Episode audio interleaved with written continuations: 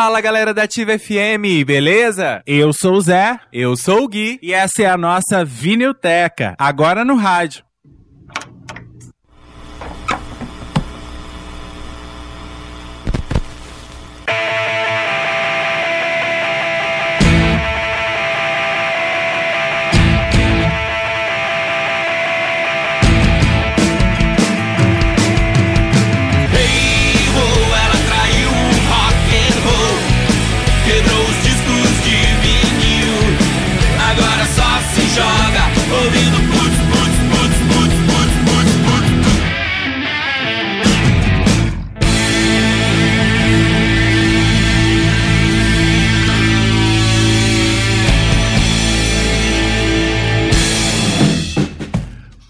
Muito boa noite, ativo ouvinte! Está começando a Vinilteca no rádio, né? Hoje, Vinilteca Novelas. A gente relembrando aí as trilhas sonoras das novelas, né? Que a gente ama tanto, essas músicas aí que fizeram parte da nossa vida ao longo dos anos. Eu sou José Alno Júnior. E eu sou Gui Colpani. Muito boa noite para todos vocês. Muito boa noite para você que ouve a gente aí na sua casa, né? No seu radinho de pilha. Boa noite também para você que ouve a gente pela internet, né, pelo Brasil, pelo mundo, no ativa.vipfm.net e para você que tá com a gente também pelo Radiosnet ou qualquer aplicativo que transmita a nossa programação. Bem-vindo à programação da Rádio Jovem Moderna e Popular. Até às 10 da noite hoje a gente fala de Rock Santeiro. Eba. A trilha de Rock Santeiro, novela de 1985 aí, a trilha volume 1, né? Vocês sabem que Rock Santeiro teve duas trilhas nacionais. Pela primeira vez uma novela tinha duas trilhas nacionais, né? Geralmente tinha nacional e internacional, mas aí as músicas internacionais não combinavam ali com a, aquele universo, né, da novela e tudo mais, então fizeram aí uma segunda trilha nacional e desde então toda novela aí que tem um ambiente mais rural sempre ganhou trilhas é, nacionais, né? Uma segunda trilha nacional. Aliás, já esclarecendo para vocês essa história aí de rock santeiro internacional não existiu, tá? Tem uma capa que circula pelas redes sociais aí com a Patrícia Pilar na capa, uma lista de músicas, né, do que tava fazendo sucesso em 85. Não houve, não é? Mariozinho Rocha já disse que nunca existiu essa trilha. E você sabe, a gente fala da capa, a gente relembra um pouco da novela também, vamos falando dos personagens e, lógico, a gente ouve o disco todo. 12 músicas nesse disco é, e músicas que fizeram muito sucesso. Esse disco vendeu muito bem e no ano de 1985, eu acho que vocês já viram, a gente fez na época ainda que o Giovanni apresentava o Top Top, teve o Top Top não, o Retroativa. É, o Giovanni apresentou o Retroativa de 1985 e várias músicas aí da trilha de rock santeiro estavam aí entre as mais tocadas no rádio naquela época. São da, das duas trilhas, tanto a, o volume 1 e o volume 2, são 12 músicas que ficaram entre as 100 mais tocadas naquele ano. Pois é, na lista aí das 100 músicas mais tocadas do ano de 85. Vocês veriam o sucesso aí da novela. Dizem que a novela atingiu 100 pontos de audiência, né? No último capítulo aí, quando queriam descobrir, né? O Brasil queria descobrir se Porcina ia ficar com uh, o rock ou ia ficar com o senhorzinho Malta, dizem que deu 100 pontos de audiência. Não sei se deu 100 pontos, mas deu bastante audiência, tanto que todo mundo se lembra ainda hoje aí de rock santeiro, né? Você sabe que para você participar com a gente, WhatsApp liberado 98604 1295 DDD 19 para quem tá fora aqui de Tambaú. 98604 1295. O telefone 3673 7204. Tá na hora do intervalo, na hora que estiver rolando a música aqui, você pode ligar e falar aqui com a gente, tá certo? Depois o programa fica disponível aí nas plataformas de streaming, né? Nas principais plataformas para você ouvir. Então quem tá ouvindo na plataforma de streaming aí no Spotify ou então no Deezer, né? É, ou no Google Podcasts, bom dia, boa tarde, boa noite para você. Obrigado, tá, por estar tá acompanhando nosso trabalho. Isso aí. Antes da gente começar a falar da, da trilha, da novela, a gente precisa voltar um pouquinho no tempo. Né? É, lá pro ano de 1963, quando Dias Gomes compôs uma peça chamada O Berço do Herói. Só que naquele ano, quando ele foi montar a peça, ela foi censurada. Ele não pôde montar. Aí em 1975, ele, a novela estava sendo preparada para ser exibida a partir do dia 27 de agosto daquele ano. 30 capítulos já haviam sido gravados, já estavam passando várias chamadas na TV anunciando aí a novela, mostrando o elenco, né? Ela ia substituir a escalada, a novela do Lauro César Muniz, que estava terminando, e aí entraria Rock Santeiro depois. Só que no dia, bem no dia, gente, é incrível isso, no dia da estreia, a, a Globo recebeu lá no ofício, um ofício no departamento de ordem, do Departamento de Ordem Política é, e Social, é, o DOPS, né? Dizendo que a novela estava censurada, cancelando a exibição da novela. Foi aquela correria, aquele vucu-vucu. Vocês sabem que em 75 tá, estávamos aí é, em época de ditadura militar, né? Regime Exatamente. militar. É, e mesmo em 63, quando ainda não havia o regime militar, já havia uma certa censura e, enfim, é, estavam se preparando para dar o golpe em 64, então o negócio já era complicado. E o Berço do Herói e Rock Santeiro também é, era uma peça que criticava a política, criticava a religião, né, Gui? Sim, e... determinados temas eram. Não podia se tocar nesses uhum. temas, né? Então, isso acabou gerando a censura, mas mais do que isso. Essa censura de 1975 aconteceu por causa de uma escuta telefônica que foi colocada aí no tele... gravado de uma conversa do Dias Gomes, afirmando aí que Rock Santeiro seria só uma forma de enganar os militares, que ele tinha adaptado o berço do herói, a peça, né? Com alguma diferença, uma mudança aqui e outra ali, para tentar enganar os militares, para ele conseguir colocar essa obra dele de alguma forma no ar. E os militares perceberam isso e acabaram censurando a obra. E aí, né, foi aquela comoção toda, o pessoal ficou desesperado sem saber o que fazer. É, e aí a, a emissora resolveu produzir uma nova novela, então eles precisavam aí de um, um tempo para fazer isso e colocaram um compacto de Selva de Pedra da Janete Claire, né, que tinha feito muito sucesso. Eles fizeram um compacto ali de três meses enquanto eles preparavam uma nova novela com a própria Janete Claire escrevendo, né? Foi quando surgiu Pecado Capital. Eles convidaram mesmo ali o mesmo elenco, né, que faria Rock Santeiro para fazer Pecado Capital, utilizaram parte aí dos cenários, dos estúdios para poder aproveitar essa produção que já, já havia sido feita. E para nós foi ótimo, porque Pecado Capital foi uma novela aí que marcou também, tanto que ganhou remake, né?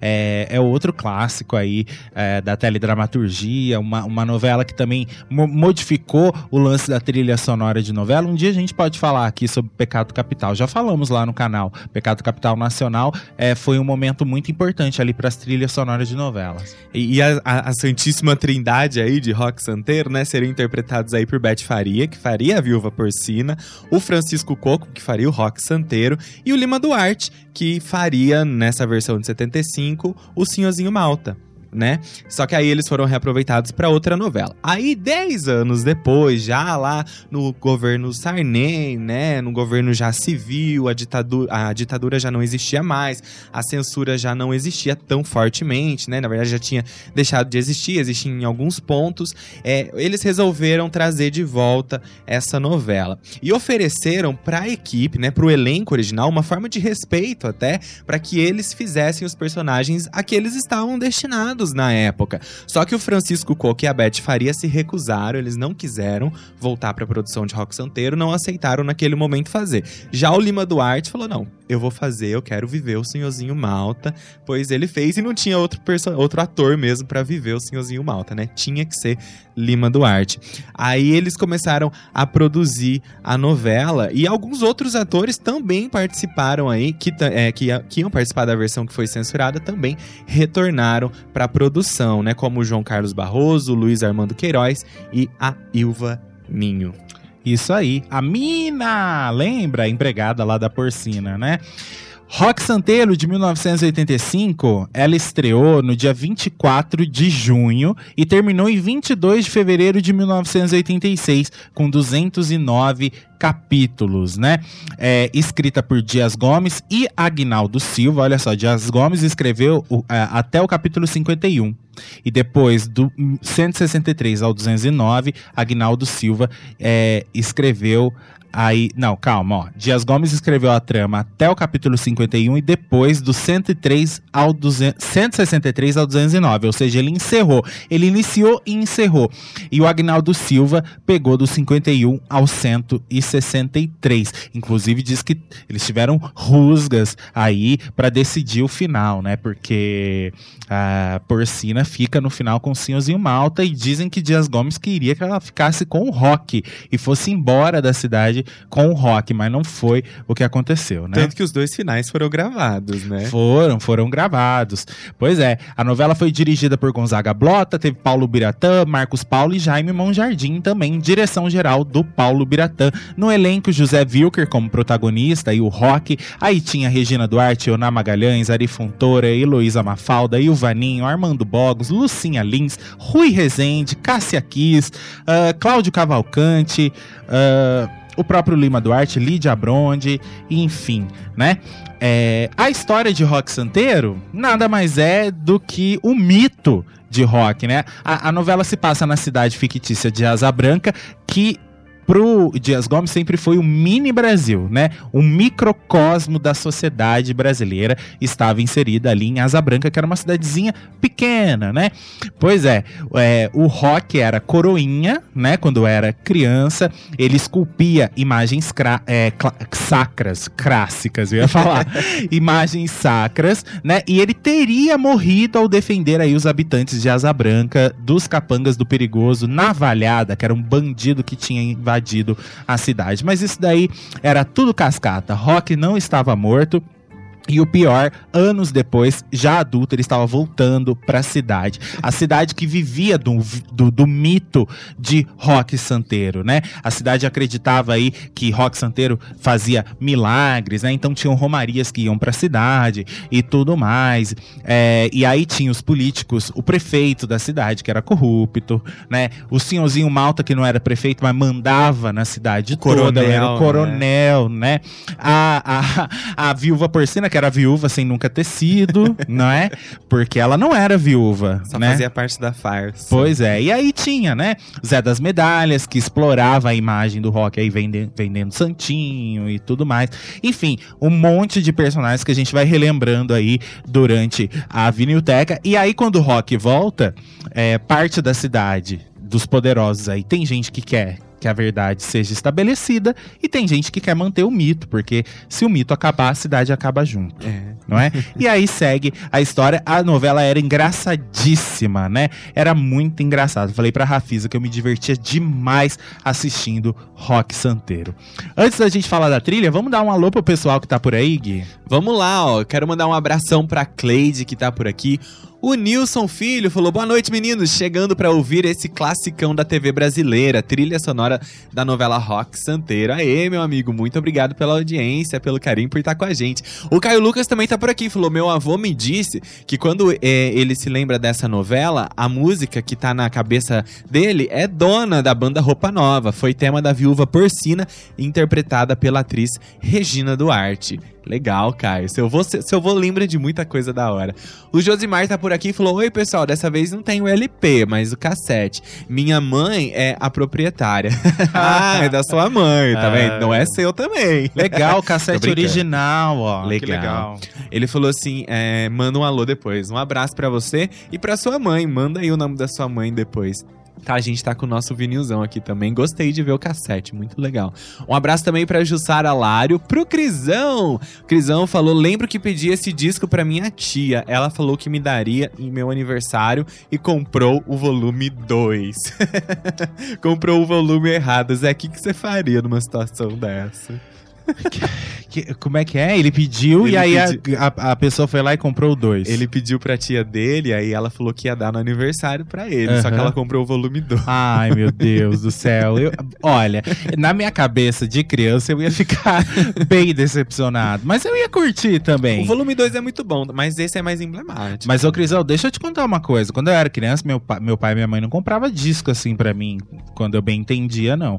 Depois, quando as coisas melhoraram um pouco, já na época do CD, aí eu comecei a colecionar mesmo. Eu comprava até das, das novelas que eu não assistia. Mas na época do LP, é, eu não, não, não, não comprava assim, não. Eu lembro que a viagem, quando passou, minha mãe falou: você escolhe o nacional ou o internacional. Ai, que, que horror, que dúvida cruel. Que triste.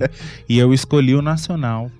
E depois fiquei morrendo de vontade do internacional. Mas aí se eu tivesse comprado o internacional, também ficava. Então, assim, era assim. Aí depois, quando eu cresci, sabe Coração Pirata, né? É, eu compro o que a infância sonhou. Você começou a comprar Aí eu comecei a comprar e colecionar mesmo. Vamos lá, a Sandra de Santa Rosa também tá por aqui e falou: boa noite, estamos juntos. Deus abençoe vocês. Amém, minha querida. Que Deus te abençoe aí também. Ô, Sandra, eu tô esperando muito. Eu, tô, eu tô, é, eu acho que, bom, não sei, né? Talvez a viagem ganhe pra semana que vem. E aí eu vou ter que contar. Você vai ter que participar, porque eu tenho uma história com você com essa trilha de a viagem, sabia? E É? aí eu vou contar. Ai, quero saber. A Sandra, eu nunca esqueci da Sandra. É, e desse episódio, principalmente, que a gente viveu por causa de uma trilha sonora de novela, que era uma coisa que eu sempre fui apaixonado, e foi a Sandra que providenciou pra mim. Não é porque eu tava até doente, é. Quero mandar também um abração pro Michael Kevin, que tá por aqui. O Flávio Barbosa, um abraço, Flávio. A Luzia, a Helena e também o João Guilherme, lá do Rio de Janeiro. Falou boa noite, Zé Gui, novela igual a essa, nunca mais. O Davidson Braga também tá por aqui. Um abraço pra você, Davidson. A Rafisa também, um beijo, Rafisa. Muito obrigado pelo carinho, tá? Muito obrigado por estar aqui com a gente. É, antes da gente falar ali do ano de 1985, quando estreou a novela, vamos falar um pouquinho da trilha, tá? A gente já vai começar a ouvir, porque aí depois é uma música atrás da outra e a gente vai falando das músicas. Por isso que a gente tá falando bastante nesse bloco, tá? Porque é, é, no- trilha boa sempre tem história, né, pra contar. Falamos da novela, vamos falar da trilha.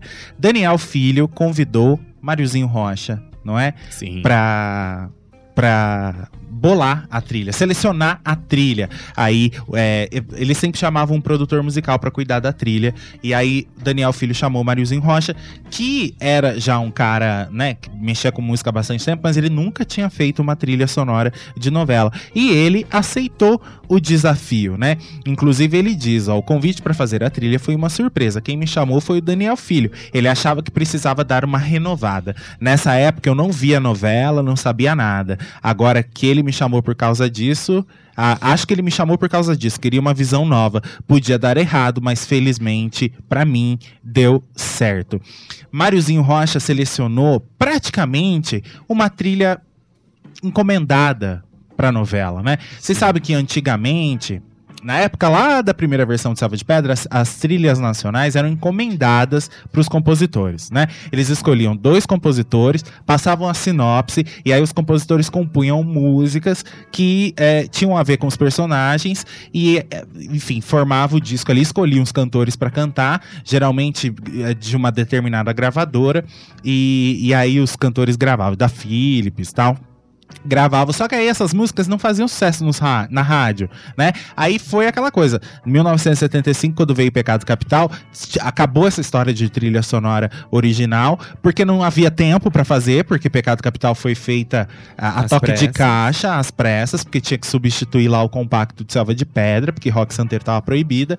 É, e aí eles começaram a escolher é, canções aleatórias que tinham a ver com o universo da novela e incluir nas trilhas. Desde então começou a ser assim. E Rock Santeiro fez quase que o caminho inverso, porque o Mariozinho Rocha precisava de músicas muito emblemáticas para contar a história desses personagens, né? Então assim, algumas músicas ele pegou de discos, sim, de artistas que estavam lançando disco naquela época, mas a maioria das músicas foram praticamente encomendadas para os artistas para entrar na trilha de Rock Santeiro. E é legal que mesmo sendo quase que uma trilha sonora original, fez sucesso.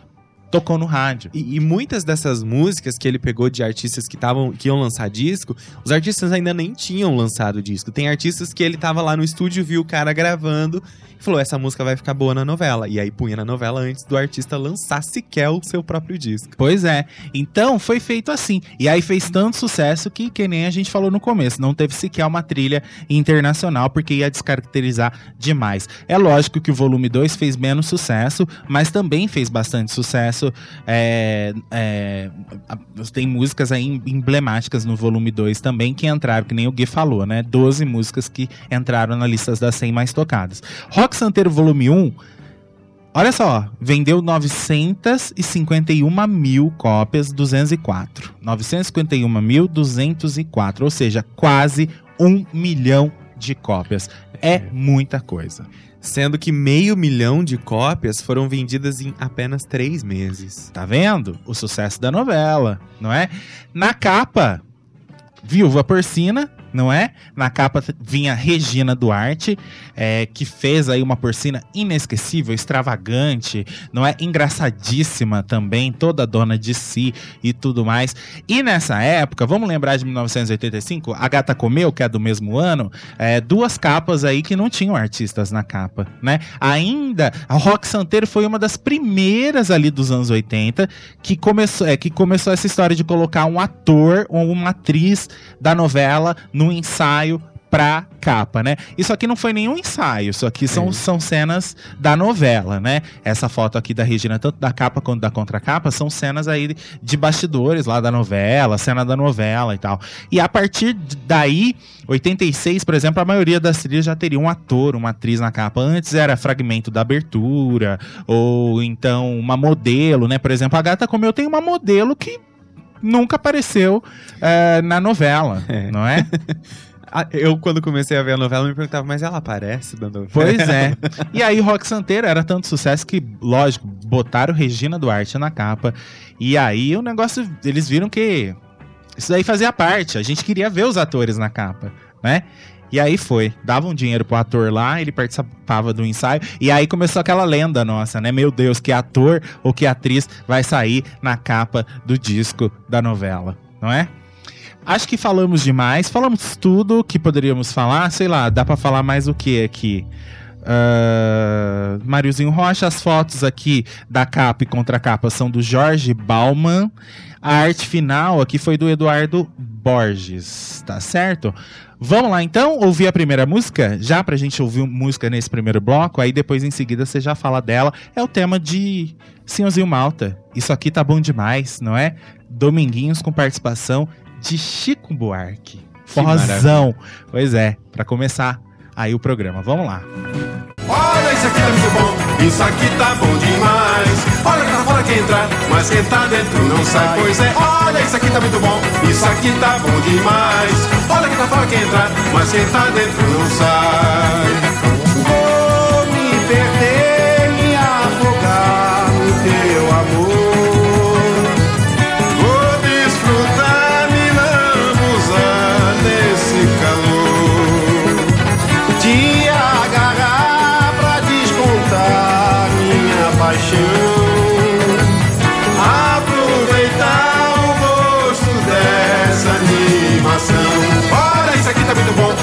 isso Eita, que olha que isso aqui tá muito bom, isso aqui tá bom demais. Tô certo ou tô errado? Tá incrível. Vamos lá falar um pouquinho do Dominguinhos, né? Esse cara que sempre teve talento pra música desde criança. Inclusive, o pai dele era um, ex um excelente sanfoneiro, um dos de primeira, assim, ensinou tudo que pôde pro Dominguinhos. Quando tinha lá uns 10 anos de idade, ele já começou a se apresentar na frente de alguns hotéis. Era costume dele fazer isso. E aí, numa dessas apresentações, ele acabou conhecendo quem? Luiz Gonzaga. Luiz Gonzaga ficou impressionado com o talento daquele moleque, né? Achou incrível. Aí em 1945, o Dominguinho se mudou para o Rio de Janeiro. E aí ele resolveu procurar o Luiz Gonzaga e para pedir ajuda, né, para ele poder se manter por lá. E o Luiz deu uma sanfona pro Dominguinhos e botou ele no palco para fazer música junto com ele, né? E também foi ensinando milhões de outras coisas pro cara. A partir daí, ele começou a ganhar fama, começou a, a se tornar é, um compositor, um músico, um arranjador muito requisitado por grandes artistas, grandes estrelas da música brasileira, como Gal Costa, Nara Leão, Gilberto Gil, só gente de primeira, do primeiro time da MPB, tava consumindo ali o trabalho do Gonzaguinha. Em 1985, o sucesso dele já era tanto que ele já tinha lançado 18 discos. Nada mais, nada menos do que 18 discos. O cara conseguiu chegar aonde ele queria. Nesse ano ele lançou mais um, o 19 álbum, que se chamava Isso Aqui Tá Bom Demais. Essa música aí, né, é, foi em, composta em parceria com o Nando Cordel e tem uma participação do Chico Buarque. Inclusive, o Nilson Filho falou: hoje em dia seria Dominguinhos Fit Chico Buarque. É, exatamente. Featuring. Então, essa música entrou na trilha sonora da novela para ser tema do Senhorzinho Malta, interpretado aí pelo Lima Duarte, né? Ele era lá o todo-poderoso, o manda-chuva de asa branca e o eterno amor de Viúva Porcina. Cenas engraçadíssimas dele com a ex-atriz Regina Duarte, né? Incrível demais ver aquilo lá, a, a conexão dos personagens ali. Senhorzinho Malta era. Eu falei pra, pra, pra Rafisa, né, que ele era muito engraçado, mas ele era nojento, né? Porque ele tinha um Sim. caráter péssimo, né? É, e ele era o coronel, né? O manda-chuva, aquele cara que mandava matar se fosse preciso, não é? E, enfim, ficava naquela pose de que ele era um homem honrado e tudo mais. E ele era amante da porcina, não é? Ele inventou toda essa história aí, é, ajudou a inventar toda essa história aí em cima da- do mito do rock, não é? E deu a porcina aí o nome de, ah, a viúva de Rock Santeiro, pra ela ser respeitada e tudo mais. E uma forma dele ter amante perto dele. né? Exatamente, mas ela não era viúva de ninguém. E, enfim, quando o Rock volta, é, a- o Rock acaba se envolvendo aí com a porcina, né? Os dois acabam tendo um romance. E o senhorzinho era um dos mais interessados em manter o mito do Rock. Porque, primeiro, que ele ia perder muito dinheiro se isso viesse à tona, e outra, porque Rock poderia roubar aí porcina dele, né? Tanto que no final dá tudo certo, porque ele fica com porcina, não é? E Rock vai indo embora. E eu acho maravilhoso o final de Rock Santeiro pelo mito continuar. Não é? O mito não é desfeito, não é? A cidade continua igual, Mesmo acreditando no mito de Rock Santeiro. Isso é uma crítica muito forte. Pois né? é. Vamos pro intervalinho? Aí a gente já volta, a gente lê uns comentários aí de vocês também. Depois, na volta, a gente já ouve a segunda música, tá? 3673-7204, nosso telefone, WhatsApp 98604-1295.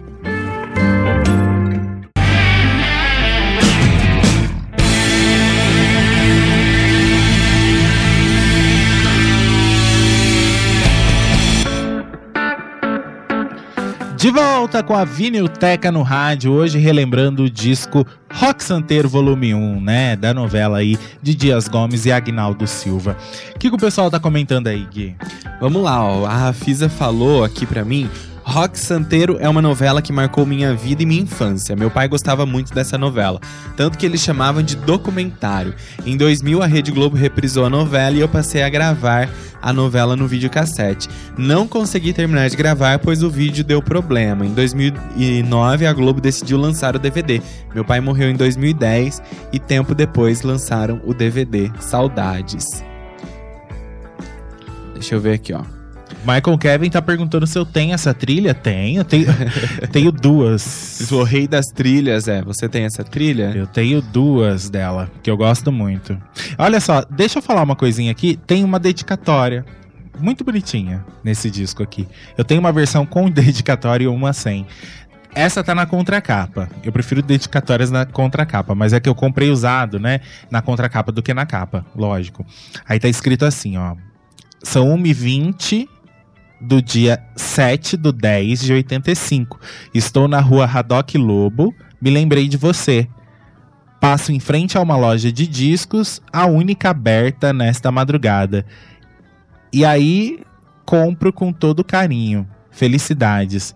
Vera, José, ou José e Ricardo, 7 do 10 de 85. Que lindo. Que bonito, né? Tá aqui, ó, registrado na, na contracapa dessa versão. Pois é, quem será Vera, José, ou José e Ricardo aí? Né? sei lá, algum deles vai saber pra quem que eles deram aí o presente. Mas ele foi, esse disco foi comprado a 1h20 da manhã do dia 7 do 10 de 85 na rua Haddock Lobo. Pelo menos disso você já sabe. É, Vamos lá, o Josimar falou que a mãe dele comprou essa fitinha, a, a fita cassete, há vários anos. Quando aqui em casa só havia um rádio gravador, ainda não tínhamos a vitrola pra tocar LPs. A Rose Bordin escreveu e falou: Boa noite, meus queridos. Boa noite, Rose. Olha a música, olha isso, aqui tá bom demais o programa, vai ser maravilhoso. A Cida Nogueira também tá por aqui e falou: Boa noite, É, meus amigos queridos. O programa está fantástico. Como sempre, vamos continuar curtindo, tá show. Obrigado, Cida. valeu, Cida. A Isaura Talamone também. Boa noite, dona Isaura. Muito obrigado pela audiência. O Alexandre falou: Boa noite, garotos. É, se uma vinilteca já é bom, duas é sensacional. Trilha de hoje, só músicas atemporais. Na época da novela eu era criança. Lembro que eu tinha medo da música do lobisomem cantada pelo Zé Ramalho. A minha mãe era adulta, a Alexandre, e 85 foi o ano que eu nasci, então eu não assisti a novela, né? É, mas a minha mãe tinha medo do lobisomem, você acredita? Já adulta, ela tinha medo do professor Astromar, que virava lobisomem. O Caio Lucas falou Dominguinhos e Chico Buarque, dois mestres. Vamos contextualizar o ano de 75, que a gente ainda não fez? 85. 85? Claro. O Davidson mandou, ele falou assim, ó, ano do primeiro Rock in Rio, ano do fim da censura e do regime militar no Brasil, ano das novelas Tititi e A Gata Comeu na Rede Globo, ano em que faleceu Tancredo Neves e também o ex-presidente Emílio Garrastazu Médici, ano que surgiu a, a revista Bis e foi o ano que nasceu José Ono Júnior.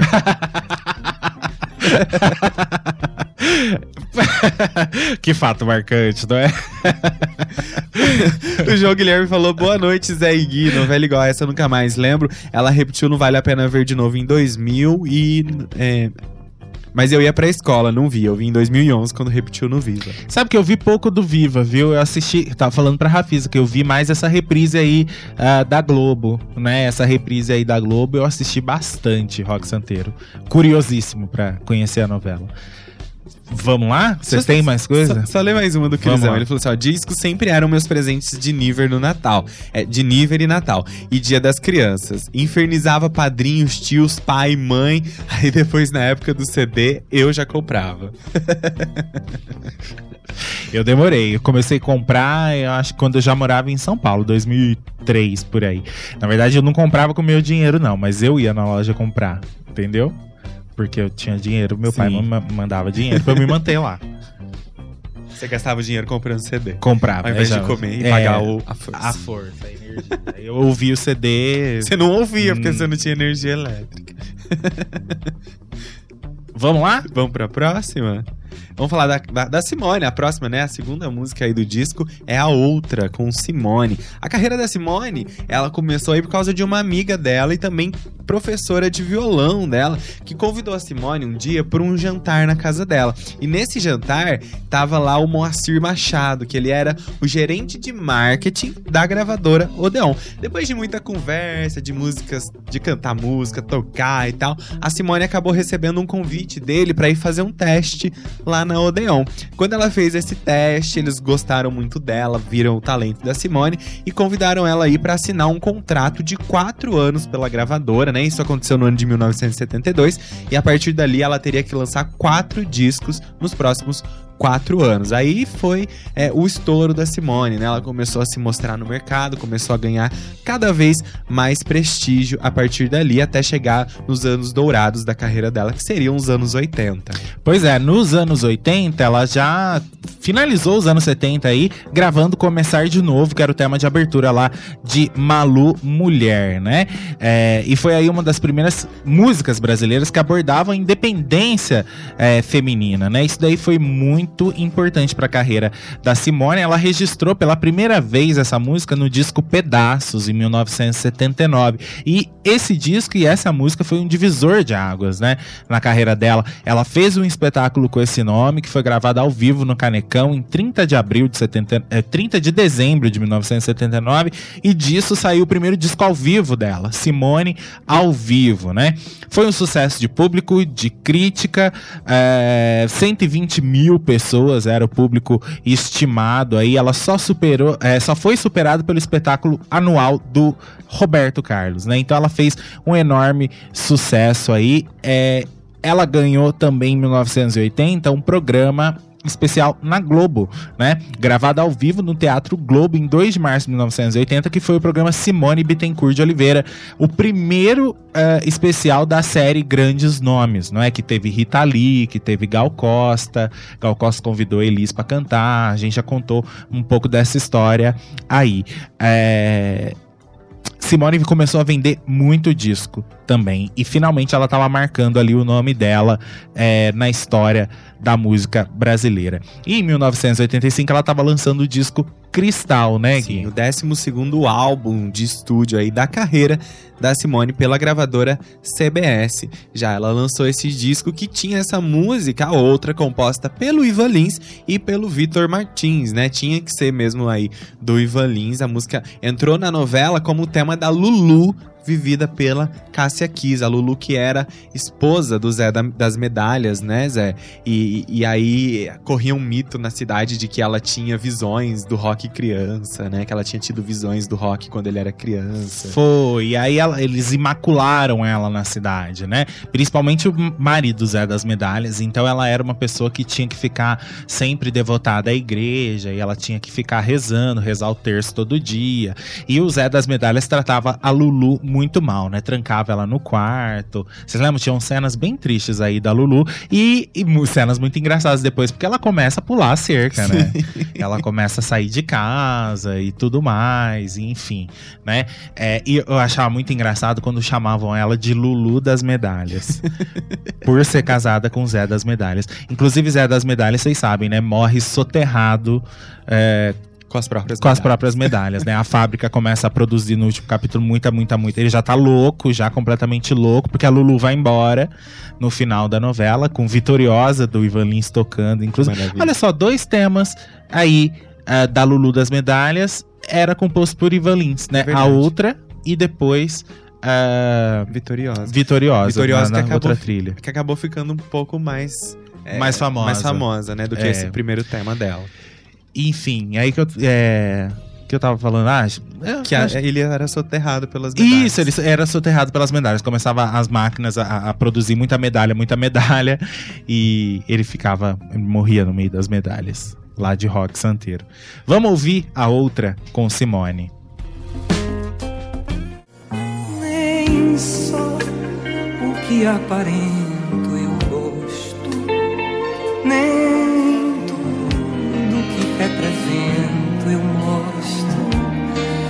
Existe a outra, existe a outra, a que gera os filhos, a que chora os rios, que costura e borda, faz comida e engorda.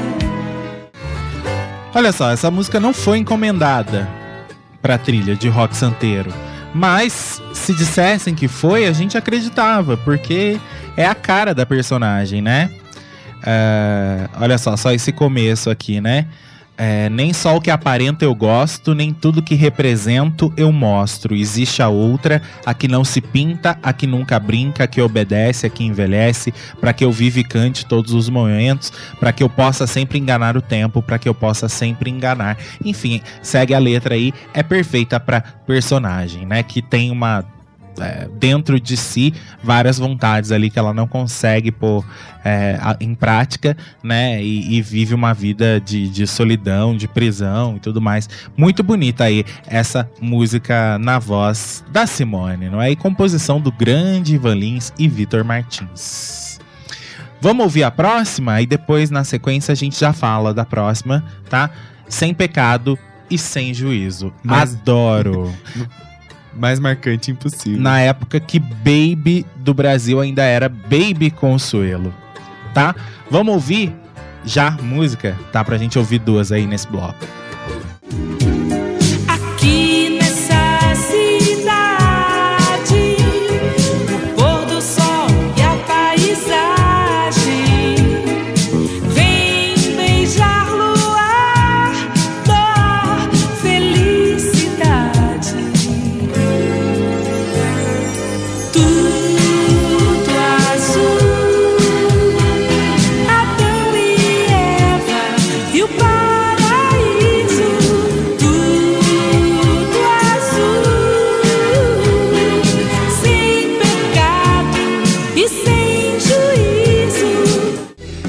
Delícia de música, que delícia de refrão, né? Eu adoro a carreira solo de Baby do Brasil, que na, es- nessa época ainda era Baby Consuelo, né? Bora falar de Sem Pecado Sem Juízo? Bora lá, ó. É, essa música aí que foi lançada no álbum de 1985 da Baby, chamado Sem Pecado e Sem Juízo. Esse disco que vendeu mais de 1 milhão e 100 mil cópias. Aliás, a Baby, desde lá do primeiro disco dela, né, o que vier eu traço, já vendia 1 milhão de cópias. O gran... A gente tem que lembrar do grande sucesso dela, O Menino do Rio, é, música composta aí por Caetano Veloso, que foi tema de abertura de Água Viva, fez também que ela explodisse logo de cara no primeiro disco, vendesse mais de um milhão de cópias. Nesse disco de 1985, ela repetiu e- e fez bonitíssimo também, vendendo aí mais de um milhão de cópias. Música composta pela própria Baby e pelo Pepeu Gomes, né? E gravada aí por ela escolhida para ser. é, tema aí da fazer parte da trilha sonora da novela Rock Santeiro como tema da Linda Bastos interpretada pela Patrícia Pilar Tem isso também, você lembra quem era Linda Bastos? A atriz que interpretava a Viúva Porcina no filme Exatamente, tinha uma equipe, de, isso aí era bárbaro, uma equipe de cinema que estava na cidade para gravar um filme sobre a vida de Rock Santeiro. Né, nesse grupo aí tava inclusive o personagem do Fábio Júnior, não é? E aí tinha a Linda Bass, que era a Patrícia Pilar, que tinha aí um marido, que era um cara super ciumento, inseguro, né? E ela linda, maravilhosa, e ela ia fazer a viúva porcina no filme, né? Inclusive esse filme aí é- tem cenas engraçadíssimas da gravação é, do, do filme na cidade, né? Sempre dá errado, dá errado, eles perdem as cenas, aí eles perdem o rolo de filme. Aí quando eles vão fazer a pré-estreia do filme no, no cinema, entre aspas, lá de Asa Branca, explode uma bomba, a cidade sai toda correndo do cinema e chega no final eles não terminam o filme, né? Eles ficam a novela inteira tentando gravar o filme e eles não terminam esse bendito desse filme. é muito bom, muito bom mesmo. Olha só, Baby do Brasil, o primeiro álbum solo dela depois da carreira que ela fez aí com os Novos Baianos, onde ela foi revelada, né? Primeiro álbum solo dela foi o Que Vier Eu Traço, que atingiu um enorme sucesso aí, foi lançado pela Warner e é, o primeiro grande sucesso solo dela foi Menino do Rio, como o Gui falou, que era a trilha, a tema de abertura aí de Água Viva, né? Depois veio também o disco Pra Enlouquecer, né? Na capa, a Baby apareceu ao lado dos seus quatro, é, quatro de seus seis filhos, né? É, e aí depois ela teve uns meninos também, né? Durante os anos 80. Aí Baby daria à luz aí dois meninos, Krishna Baby, que aparece na capa do disco que leva o nome da criança, o disco de 1984. E aí tem o Sem Pecado Sem Juízo, o Cryptus Baby. Nossa. Pois é, Coitado. onde, onde é, a Baby aparece na capa aí amamentando o bebê, não é? Uma capa muito bonita, inclusive, onde ela está amamentando aí o filho dela, né? Vamos lá pro intervalinho? Aí a gente já volta e lê os comentários aí de vocês. Vocês estão comentando bastante coisa, a gente continua a ouvir o disco, tá?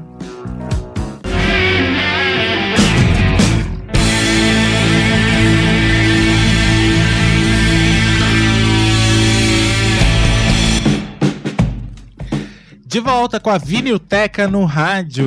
Hoje a gente falando de Rock Santeiro, a trilha aí da novela de 1985. Vamos conferir aí os comentários, o que, que o pessoal tá falando?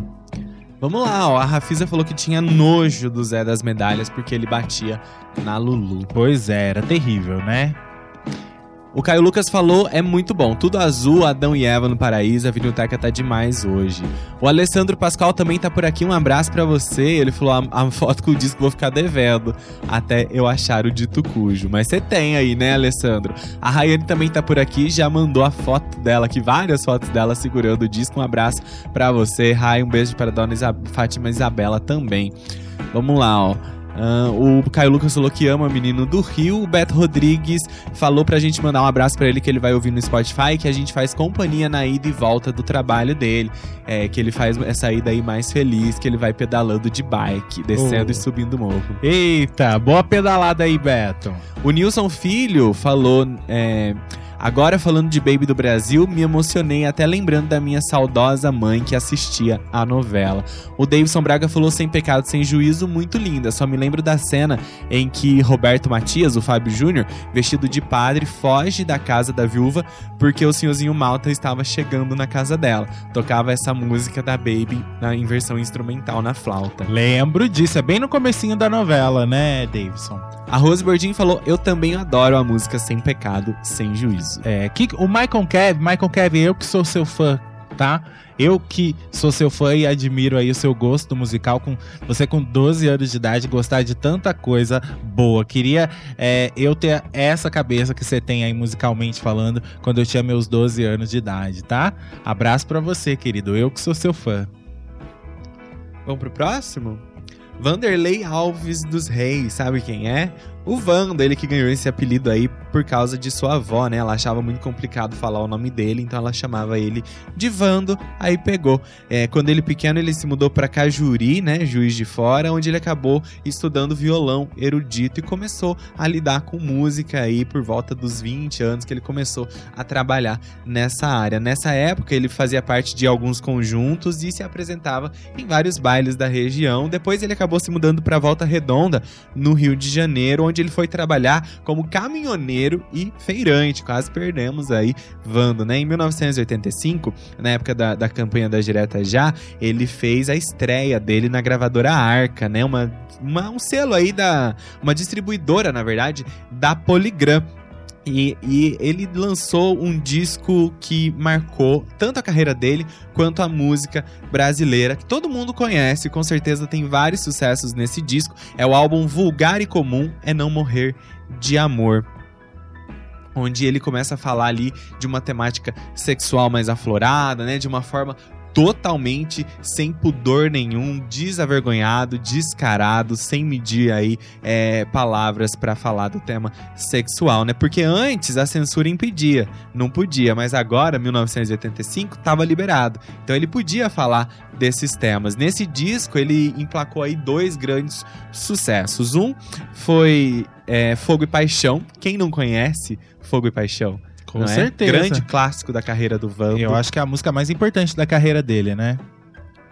E também tem a música Chora Coração, é, dele e composta em parceria com Pedrinho Medeiros, né? Outro grande sucesso aí do Vando, que ficou muito famosa por causa exatamente da trilha sonora da novela Rock Santeiro, porque ela era tema da personagem Mocinha, interpretada pela Lucinha Lins, que vivia ali é, uma espécie. Ela era noiva do Rock, né? Quando ele vai embora da cidade. Ela que poderia ter sido a verdadeira viúva de Rock Santeiro, se ele tivesse morrido, não é?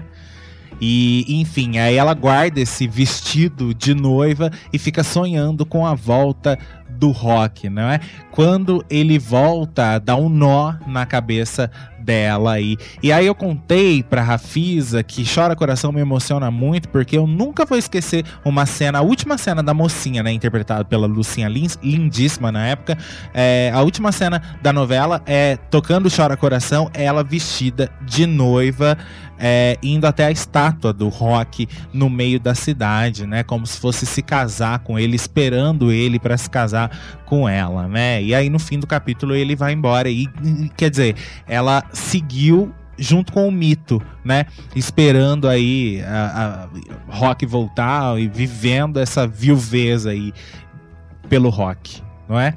E tem uma história muito legal dessa música, é que o Vando compôs ela na época em que o Tancredo Neves morreu, né? A gente lembra disso, 1985, o Brasil sonhando ali com a esperança de um futuro novo, de um futuro melhor. Tancredo foi eleito presidente e tal, mas acabou é, falecendo aí. Foi uma tragédia que o Brasil inteiro é, chorou, o Brasil inteiro viu aquilo consternado, né, com o que estava acontecendo. E foi um funeral muito divulgado, a mídia explorou muito isso, mostrou bastante.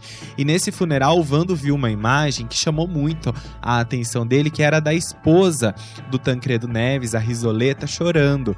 E, e aquilo tocou muito o coração do Vando e, e, com aquela imagem na cabeça, ele compôs essa música Chora Coração. Só na Vinilteca pra você saber uma história dessa, não é? Que a música foi composta em virtude da viúva do Tancredo Neves chorando no velório. eu tenho certeza que você vai ouvir aí essa música com uma outra pegada. Com certeza. Né? Lembrando da novela também. Vamos ouvir Chora Coração. É lindo, lindo. É um jeito de querer, é pecado sem perdão, é espinho que só dói quando põe o pé no chão, é o galho que se dobra sob o corte do facão. É o mar que sai dos olhos pra banhar a solidão.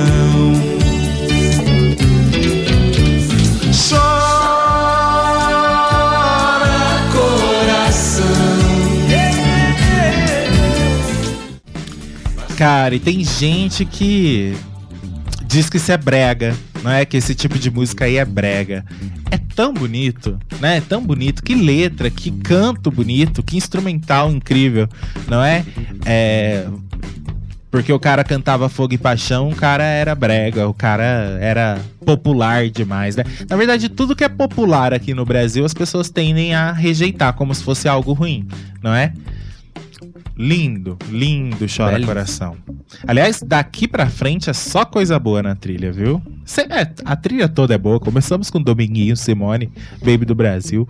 Só coisa boa, sério. Eu canto junto aqui, viu? Eu canto do estúdio alto, porque eu, eu adoro essas músicas. Vamos lá? Mistérios da meia-noite que voam longe, que você nunca não sabe nunca. se vão, se ficam, quem vai, quem foi. Essa já é uma daqueles casos em que a música foi encomendada especialmente pra novela. Né, o Máriozinho Rocha chegou lá no Zé Ramalho, que já. Eu vou falar um pouquinho do Zé Ramalho. Ele começou a carreira em 77, lançou o disco Paebiru, enfim. Ele foi construindo sucesso ali no final dos anos, dos anos 70 e o início dos anos 80. Só que aí, já ali no, em meados desses anos 80, a popularidade dele já não estava tão em alta. Mas assim, ele sofreu alguns processos de plágio, isso acabou dando uma manchada na carreira dele. E aí em 85, 86, é, 85 ele ainda tava um pouco apagadinho. Só que aí vem o Mariozinho Rocha e me encomenda uma música pra ele. É, ele chegou no, no Zé Ramalho e entregou ali as características do professor Astromar Junqueira, né, que virava lobisomem nas noites de lua cheia à meia-noite.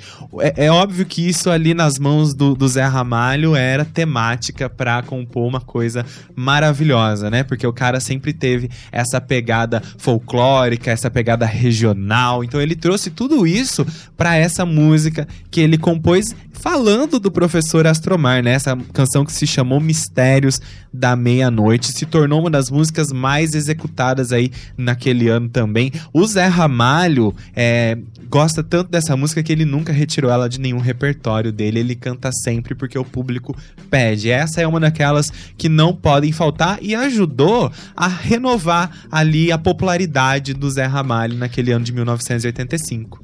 Vocês conseguem pe- pe- perceber o quanto que quando o Zé Ramalho participou de trilhas sonoras de novelas, ele sempre foi muito certeiro, né? Tudo que ele participou aí, entre A Serpente e a Estrela, Avo High, ah, Mistérios da Meia-Noite, enfim, é, ah, sinônimos, né? É, é sempre muito certeira a participação dele. A música sempre marca, né? E vira um sucesso. Nossa, não, esque- esqueci de Admirável Gado Novo, é. não é? De O Rei do Gado. É. Nem preciso falar nada sobre essa, não é? É, duas coisas sobre o professor Astromar. Primeiro que era muito engraçado que quando dava meia-noite ele saía correndo da cena e arrumava uma desculpa, ele olhava no relógio e tinha que ir embora, né? Nas noites de lua cheia, meia-noite ele tinha que ir embora. É, e, e eu lembro de Dona Pombinha, né? Que era mãe de mocinha, por quem o professor Astromar era apaixonado. É, Dona Pombinha tentava segurar o professor Astromar em casa pra ver se ele ia se transformar em lobisomem. Eu não é? acho que ela, tinha interesses escusos. Ela queria tirar a prova. Rui Castro que fazia.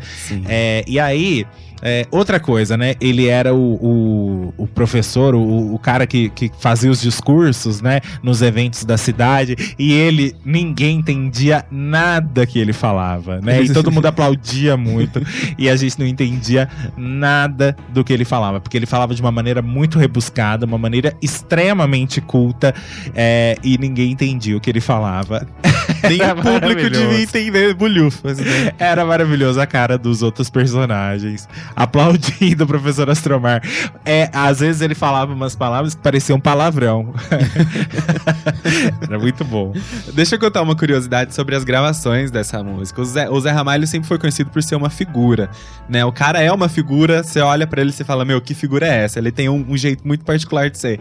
Sabe que no dia que ele foi gravar essa música, sabe o que, que ele fez? Ele foi todo vestido de preto, foi a caráter, sabe? Todo gótico, com uma figura bem pesada pra dar um clima aí pra poder gravar essa música como ela merecia ser gravada. Será esse o segredo de Mistérios da Meia-Noite, do sucesso dessa música? Vamos lá. Tem uivo e tudo no meio da música. Naquele mesmo tempo, no mesmo povoado se entregou ao seu amor porque não quis ficar com os beatos, nem mesmo entre Deus ou o capeta que viveu na feira. Mistérios da meia-noite que voam longe, que você nunca, não sabe nunca se vão, se ficam, quem vai, quem foi.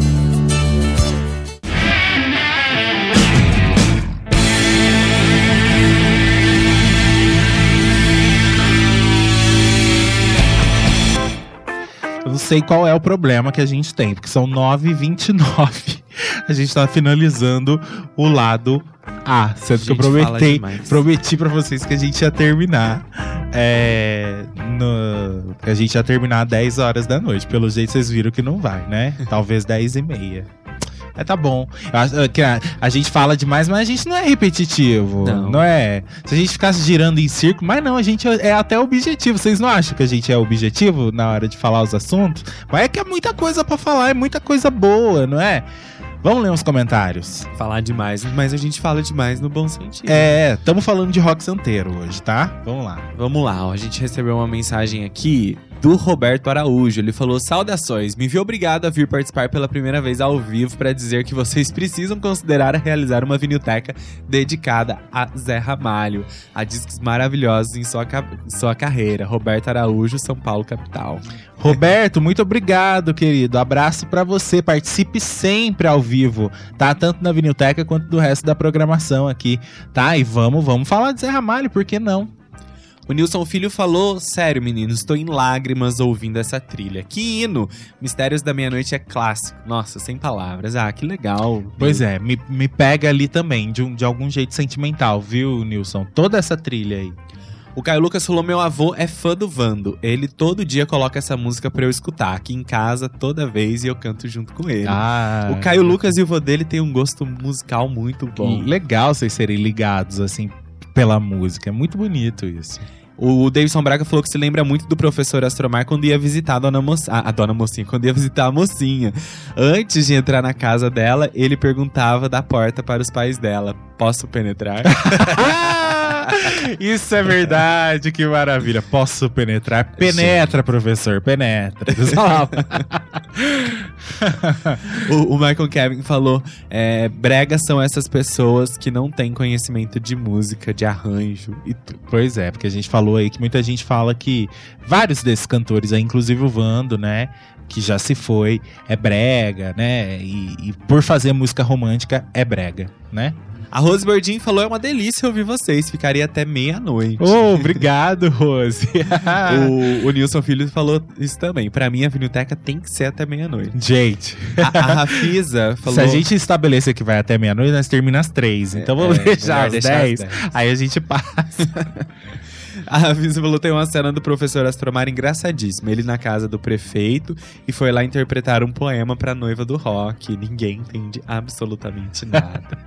Quero, Sempre, ninguém entendia nada que ele falava. quero mandar um abraço também aqui, ó, pro Elisa Nard. Falou: detona, ô potência, ô potência. Valeu, Eli.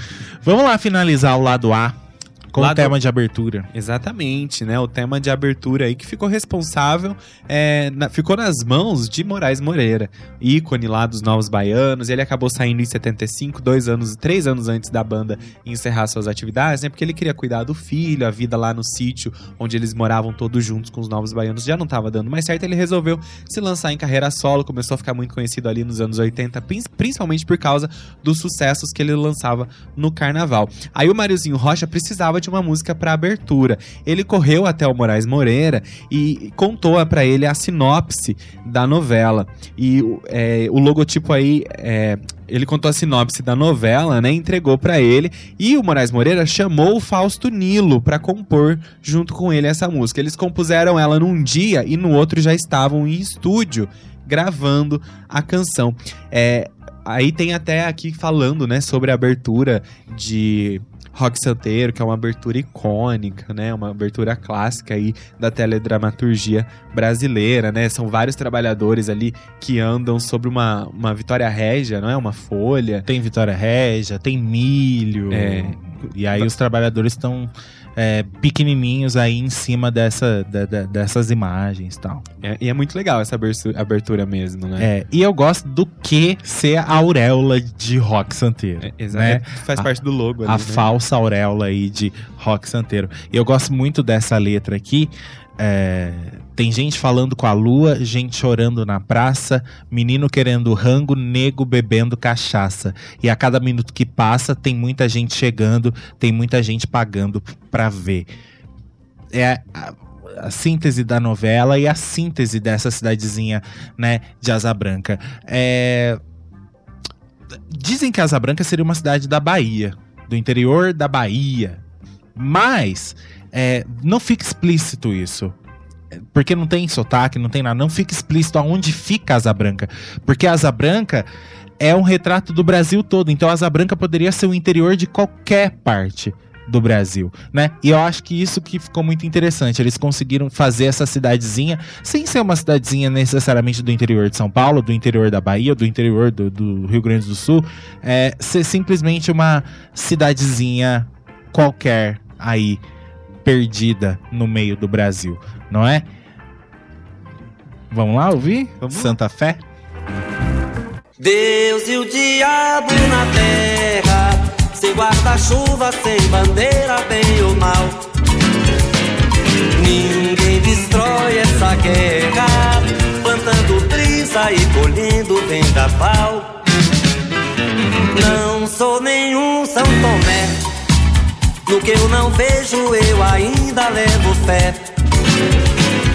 Eu quero a felicidade, mas a tristeza anda pegando no meu pé. Eita que beleza! Encerramos aí o lado A. Vamos lá pro lado B?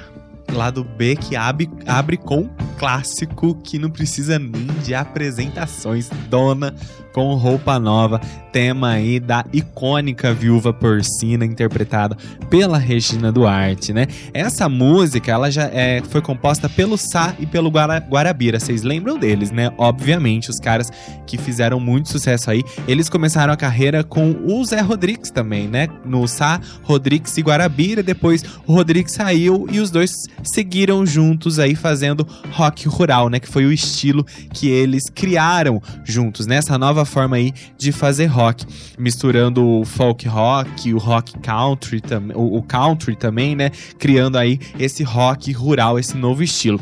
E aí, o Saio Guarabira, eles já tinham gravado essa música Dona três vezes. E, inclusive, eles tinham participado do festival MPB 80 com ela. Só que a música não ganhou, enfim, eles acabaram perdendo. Um dos produtores desse festival era o Rocha. E ele ouviu essa música, gostou na época e falou: Eu vou guardar essa canção porque eu vou usá-la em algum momento da minha vida. Eu sei que eu vou precisar dela para alguma coisa que eu vá fazer. E ele tava certo.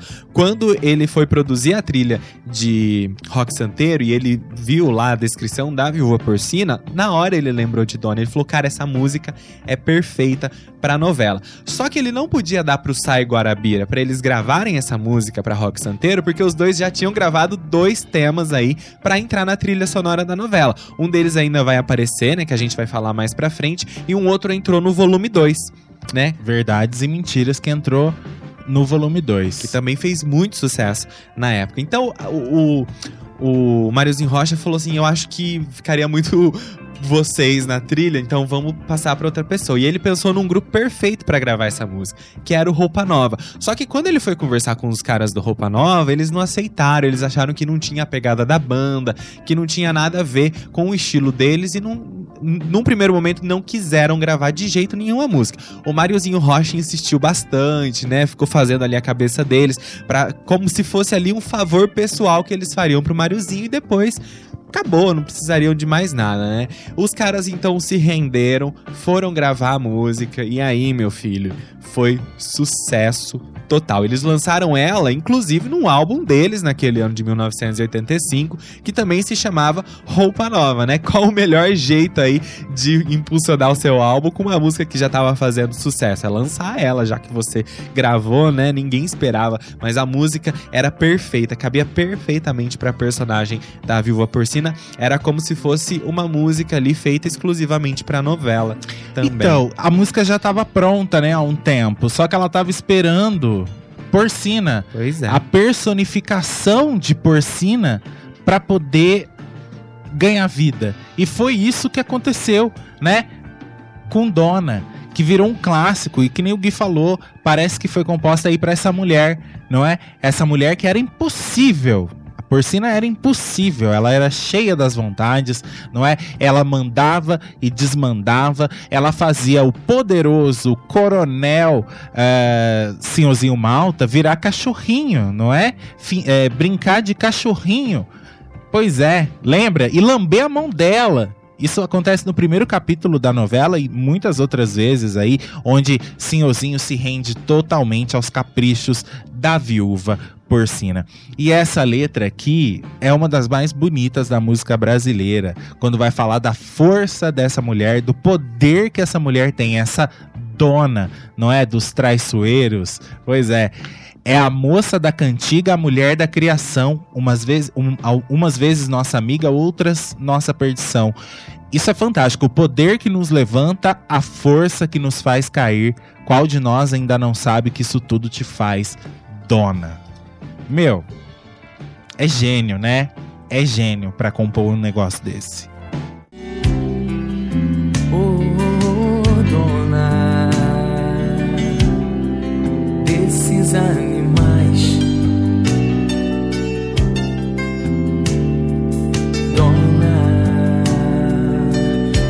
seus ideais.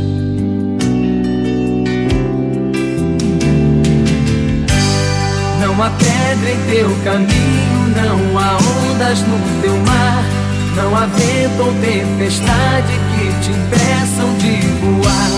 Entre a cobra e o passarinho, entre a pomba e o gavião, ou teu ódio ou teu carinho nos carregam pela mão.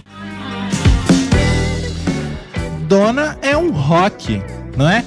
Vamos lembrar que em 1985 o rock tava bombando, mas o rock, não o rock santeiro, o rock mesmo, o estilo musical, é, o rock não cabia, né, na trilha. É, mas ele entrou, né? Entrou através de roupa nova, entrou através de Dona, né? Através de Porcina, que eu acho que era a personagem diferentona e que poderia ter um rockzinho como tema dela, né? Essa letra aí. Puxa. Quer ler uns comentários? Vamos lá, ó, o Davidson Braga falou aqui, ó. Dona é indispensável nos shows do Roupa Nova. Realmente, eu fui em dois shows do Roupa Nova e eles cantam. Aliás, todos os temas de novela deles que foram sucesso, eles cantam nos shows. Não passa um, não fica um de fora. Eu lembro que eu fui no. A primeira vez que eu fui no show deles, eu não fazia ideia de que Dona era música tema de novela. Aliás, eu nem fazia ideia de que algumas eram tema de novela. Eu curtia, eu gostava porque minha mãe tinha alguns CDs lá em casa do Roupa Nova e eu ouvia e adorava. Depois, no segundo, aí eu já tinha essa consciência de que algumas daquelas músicas eram temas de novela, né? E Dona é indispensável realmente. O Michael Kevin falou, eu lembro muito dessa música. Deixa eu ver aqui. O Josimar tava relembrando, né, que recentemente aí, quando a Regina Duarte era lá secretária do governo da, da, da pasta da cultura, né, ela fez um uso aí da música Dona e depois o Saio Guarabira entraram até na justiça para que ela não pudesse mais usar a música para esses fins políticos, né. Eu acho que ela já se arrependeu disso, viu, Josimar? Disso e de muita coisa que ela andou fazendo. Tanto que quer até voltar a fazer novela. O Alessandro Pascoal falou assim que ele vai fazer uma campanha Vinilteca até meia-noite. Aí eu falei pra ele, reúne a galera que curte a Vinilteca. Ele falou, sou maluco, hein? Eu faço mesmo. a Rafisa, toda vez que toca Sai Guarabira aqui, a Rafisa, ela põe a hashtag Sai Guarabira na Vinilteca. Eu apoio isso, Rafisa. Eu apoio também, Rafisa. O, o Eli falou, ótimo programa, o programa. É... Ah tá, e ele respondeu a enquete de hoje. De hoje, do, do hashtag. Eita, Eli. Ah, o Caio Lucas falou: meu avô adora. Ele bota aqui e aqui em casa pra vizinha, pra vizinhança toda dançar essa música. Vamos pra próxima? Vamos lá. A próxima é outra rainha aí, né? Elba Ramalho, com a música De Volta pro Aconchego. A Elba que decidiu investir mesmo na carreira de cantora em 79, quando ela lançou o disco Ave de Prata pela gravadora CBS. A partir dali foi um sucesso atrás do outro. A década de 80, principalmente esse ano, esses primeiros anos aí da década de 80, ela conseguiu se consagrar como grande cantora brasileira, né? Vindo lá do Nordeste, uma das representantes da música nordestina também. Em 1985, ela estava produzindo um novo disco com a parceria aí do Mazola, né? Produzido pelo Mazola. O, e, e esse álbum, ele nasceu na- nesse período que o Brasil estava vivendo essa efervescência aí pelas diretas já. Esse álbum era chamado de Fogo na Mistura. E nesse disco tinha uma música aí de volta pro aconchego. E a, a Elba recebeu essa canção como um baião, né? A música era um baião, foi composta pelo Dominguinhos. É, na verdade, é a segunda vez que o Dominguinhos aparece nessa trilha de rock santeiro, agora na voz de Elba Ramalho. E a música foi parar nas mãos delas como um baião e ela teve a ideia de transformar essa música em uma canção romântica. Foi dela a ideia de trazer essa pegada romântica pra música, e tanto que aí ela ganhou um arranjo do Dorival, do, do Dorival não, né? Do Dori Caymmi. E, e aí, quando ela tava lá no estúdio gravando essa canção, ela tinha acabado de colocar a voz. Quem passa no estúdio? Mariozinho Rocha. o Máriozinho Rocha. Ele chegou no estúdio, ela tinha acabado de gravar, pôr a voz, e o Dori tava colocando o violão na música. Ele ouviu aquilo, ele falou na hora. Essa é a música que eu preciso pra uma das cenas mais emblemáticas da novela. Ele não falou das cenas mais emblemáticas, mas virou, que é quando o Rock volta pra cidade, né? Lembra? Tem aquela cena dele debaixo de chuva chegando na cidade, tá tendo uma reunião, não tá? Na verdade, ele chega é, no meio de um temporal e aí ele se depara com uma estátua dele Na no meio cidade. da praça, É. né? Ele se reconhece de uma certa maneira ali e não entende muito o que tá acontecendo. É, e aí, no meio dessa chuvarada toda, começa a Elba Ramalho a cantar essa música. E aí, quando o Mariozinho Rocha ouviu essa beleza, ele levou pro Paulo Biratã, que era o diretor da novela, e ele também concordou que era o que a- era a música perfeita pra volta do rock, né? O personagem aí do José Wilker e a música ficou marcante, fez aí com que a carreira da Elba, se já tava estourada, estourasse ainda mais. Essa daí ficou muito marcante, tanto depois ela regravou a música com o próprio Dominguinhos, né? Cantou junto com ele. E a letra fala aí de uma pessoa que tá de volta pra sua terra ou de volta para aquilo que faz bem, né? Na verdade, para os braços de um amor aí. É, estou de volta pro meu aconchego, trazendo na mala bastante saudade, querendo um sorriso sincero, um abraço para aliviar meu cansaço e toda essa minha vontade. Poxa vida, Rock vinha ali ah, não pra buscar vingança nem nada disso, porque ele nem sabia do mito que foi criado em cima do, do nome dele, né? Ele fica sabendo depois. E então ele não veio pra fazer justiça nem nada disso. Ele vinha pra rever a terra dele. E aí ele descobria que ele não poderia, o único lugar do mundo que ele não poderia ir seria lá, Asa Branca. Vamos ouvir essa beleza da música brasileira. Depois a gente vai pro último intervalinho, tá? E aí a gente volta pra ouvir aí as quatro últimas músicas de Rock Santeiro.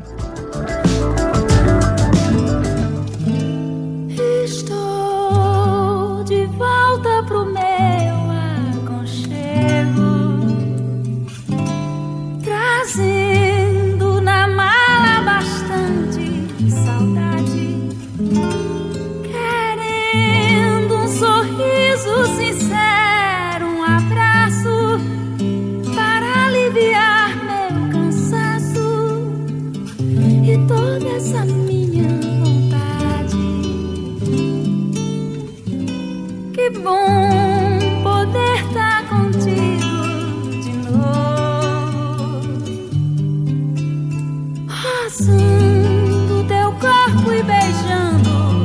você.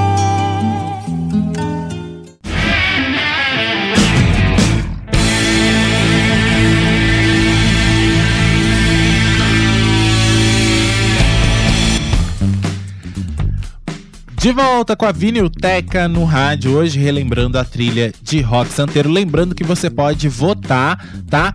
Até daqui a pouquinho, tá? Porque a gente vai encerrar a enquete logo depois do programa. Você pode votar aí na trilha que você quer pra quarta-feira que vem, tá certo? Faltam ainda duas, não é? Duas quarta-feiras aí de trilhas sonoras de novela, tá? Você pode escolher entre Mandala Internacional, Que Rei Sou Eu Internacional, Lua Cheia de Amor Internacional ou A Viagem Internacional é, nas nossas redes sociais aí da Vinilteca, também na página da rádio no Facebook, tá? Só você procurar Ativa FM Tambaú.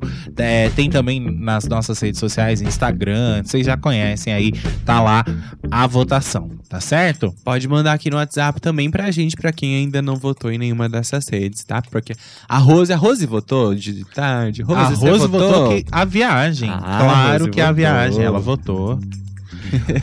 É, você segue participando com a gente, tá? 98604-1295, nosso WhatsApp, 19 o DDD, 3673-7204, o telefone. Pra quem não ouviu Mamonas Assassinas ou quer é, ouvir de novo, tá lá no Spotify já e nas plataformas digitais, é, em duas partes, tá? Porque foi tão grande que a gente teve que dividir em duas partes. Tem parte 1 e parte 2, tá? Mas tá lá inteirinho pra vocês ouvirem, tá?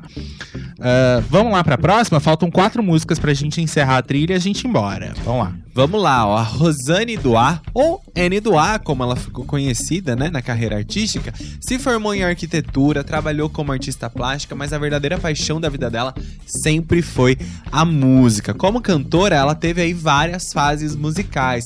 Ela passou pela gravadora CBS, onde lançou um compacto aí com a música Só Pensando em Você. Depois, isso em 1983. Em 1985, ela foi convidada pela Som Livre para gravar uma música chamada Indecente com o arranjo do Lincoln Olivetti e com Sérgio Dias nas guitarras. Sérgio Dias lá dos Mutantes.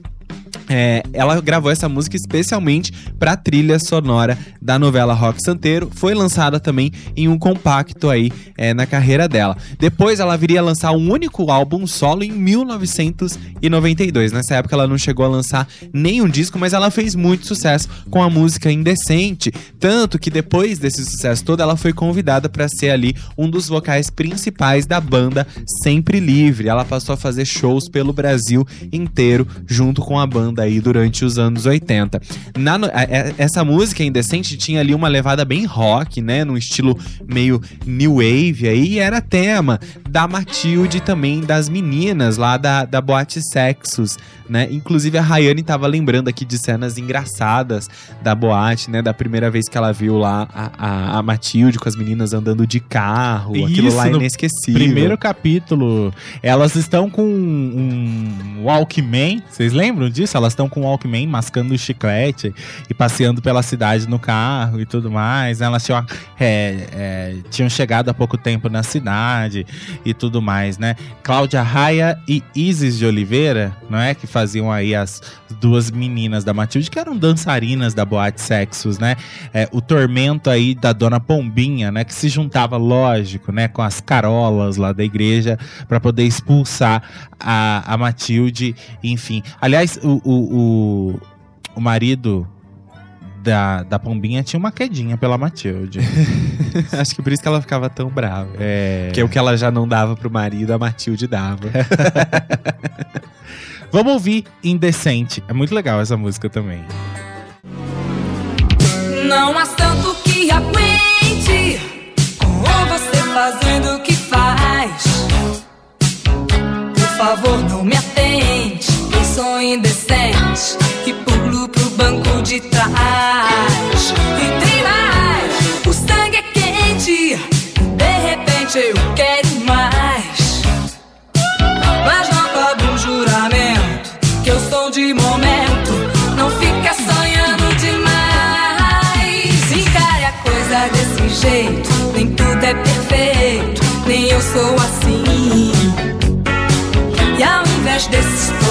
sossega, dá um tempo. Não fica falando e fazendo assim. Eita, legal essa música aí, né? Pois é, a cara aí de rock santeiro.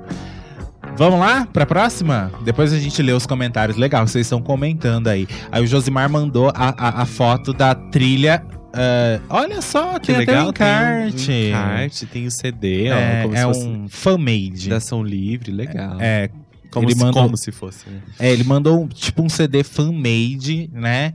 É, ou seja, feito por fã aí de rock santeiro internacional. E aí tem um encarte, aí tem a Patrícia Pilar na capa, essa capa aí que há anos circula pela internet, né?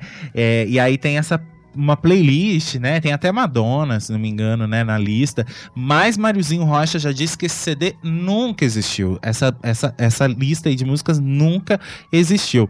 Que desde o começo já havia a pretensão é, de, de, de se fazer um disco nacional. Né, um segundo disco nacional. Vocês tiram por base aí a música de Sai Guarabira, não é? Que já tava pronta, né, pra segunda parte. Verdades da e mentiras. Pois é, que eles gravaram desde o começo, não entrou no disco 1, então ele sabia que ia entrar no disco 2, né? Era mais provável lançar um disco nacional, um outro disco nacional do que eles misturarem, né? Como chegou a acontecer depois nos anos 2000, por exemplo, de misturar a música nacional com internacional, né? Ou bônus track nacional, né? Por exemplo, a trilha de Laços de Família, né? Que tem três, quatro músicas ali é, nacionais dentro da trilha internacional, né? Mas vamos pra próxima? Vamos lá. Vamos lá, ó. É, o ano de 1975 foi ali o ano é, que, em que explodiu uma das maiores cantoras brasileiras. Fafá de Belém. Foi ali onde ela conseguiu grande reconhecimento da carreira musical da vida dela, né? Ela surgiu ali, ga- ganhou esse reconhecimento não- em uma trilha sonora de novela também, da novela é, Gabriela, onde ela gravou a música Filho da Bahia. Ai, amo, amo o Filho da Bahia. Aliás, amo a trilha de Gabriela. A partir dali, ela conquistou o Brasil inteiro, foi ganhando cada vez mais renome, mais voz.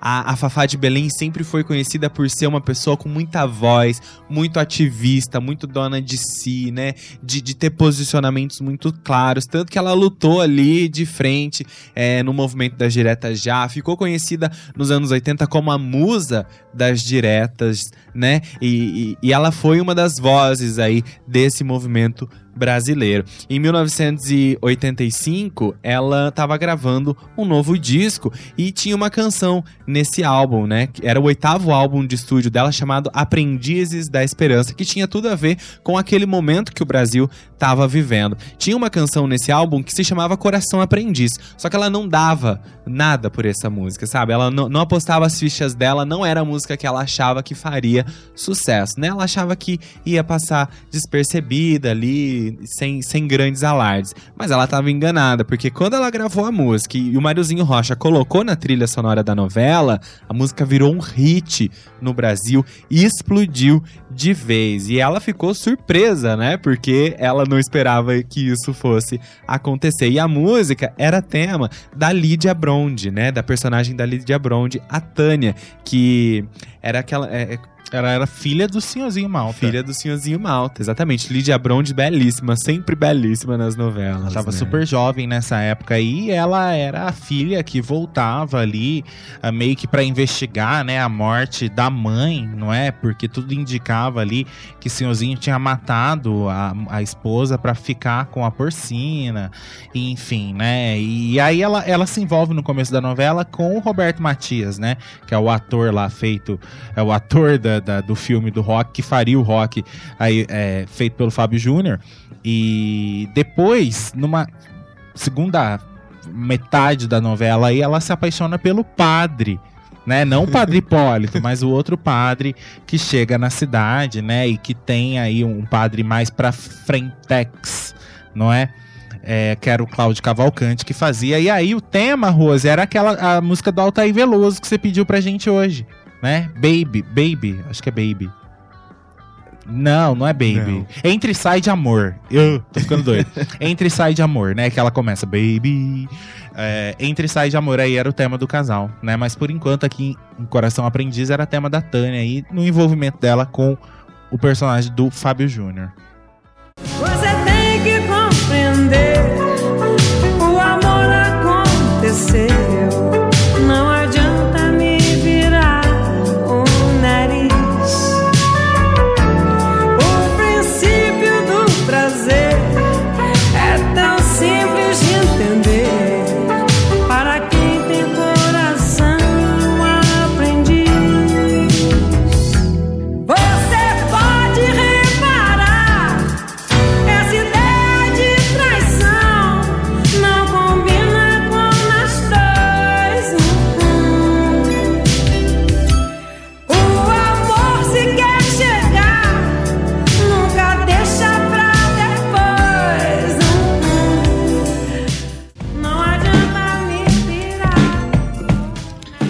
Delícia de música, né, Rose? O pessoal tá comemorando ali é, que essa música realmente é muito bonita, letra e música também, ó. Composição de Eric Bulling e Ronaldo Bastos. Os caras aí responsáveis por essa pérola aí. Incrível. Vamos ler uns comentários? Vamos lá, o Michael Kevin, você foi falar que tem dois desse aí, da- da- do volume 1 de Rock Santeiro, ele tá pedindo um de presente. Falou assim, a gente já sabe o endereço dele. o Josimar, ah, ele tá comentando ainda da, do CD aqui, ó. Muito bem produzido esse CD, viu, É Josimar? bonito mesmo, viu, Josimar? Essas fotografias, a sinopse, ele falou que tem até We Are The Road no disco. Nossa, gente. O Caio Lucas falou, Fafá é maravilhosa. Deixa eu ver quem mais aqui. O Alexandre mandou um pedacinho da música, um trechinho. E a Rose Bordin falou simplesmente maravilhosa essa música. Curti muito na época. Falando da música da Fafá de Belém, o. O Roberto Araújo, ele falou assim, ó, essa música está com o mesmo pé de igualdade com o Coração do Agreste. É, fal- falando aí da... Da música na de verdade, Tieta. É, de Tieta. É. Legal, né? Porque realmente tem tudo a ver, né? O, o impacto aí da volta dos dois personagens, né? Cenicamente é, é basicamente o mesmo. Ah, Não, né? Coração do Agreste era da protagonista, Tieta, né? Tem muito mais peso aí. É, né? Mas Coração do Agreste é. Enfim, Coração Aprendiz também é maravilhosa. O Michael Kevin falou que amou sua risadinha de nervoso. Ah, Não! Porque, peraí, calma. Quem pediu disso foi o Caio Lucas? O Michael Kevin. Foi o Michael. Ô, Michael. É, é que agora a gente não tá conseguindo ir no sebo. Mas quando a gente for num sebo, eu juro pra você, se a gente achar, a gente dá. Sabe por quê? Essa trilha, ela é fácil de achar. P- pelo fato dela ter vendido quase um milhão de cópias, é, ela, ela é fácil de achar. Sempre você acha. A gente ia num sebo numa cidade perto daqui, a gente comprou muita trilha lá, muita trilha lá. E aí eu comprei Rock Santeiro lá porque eu achei um zeradíssimo sabe, bonitão, e aí eu acabei comprando, mas eu, eu- eu vou te dar de presente, tá? Se não esse, se um dia aí você for, porque você foi em São Paulo e conseguir comprar, eu te dou um outro, tá certo? Juro, juro pra você que um dia a gente te dá um presente, tá bom? Vamos lá pra próxima? Que que. Não, peraí, o Davidson descreveu uma cena aí falando do Ai. Padre Hipólito. Deixa eu achar aqui o Davis. Ele falou assim, ó, me lembro de uma cena da Boate Sexos. O padre Hipólito foi lá reclamar, é, reclamar de alguma coisa com a Matilde e as duas meninas. E quando o padre saiu pela porta, tinha um personagem lá fora que viu e falou, um padre saindo da boate, esse mundo tá perdido. Ele falou que achou engraçado. Padre Hipólito era da pá virada. é.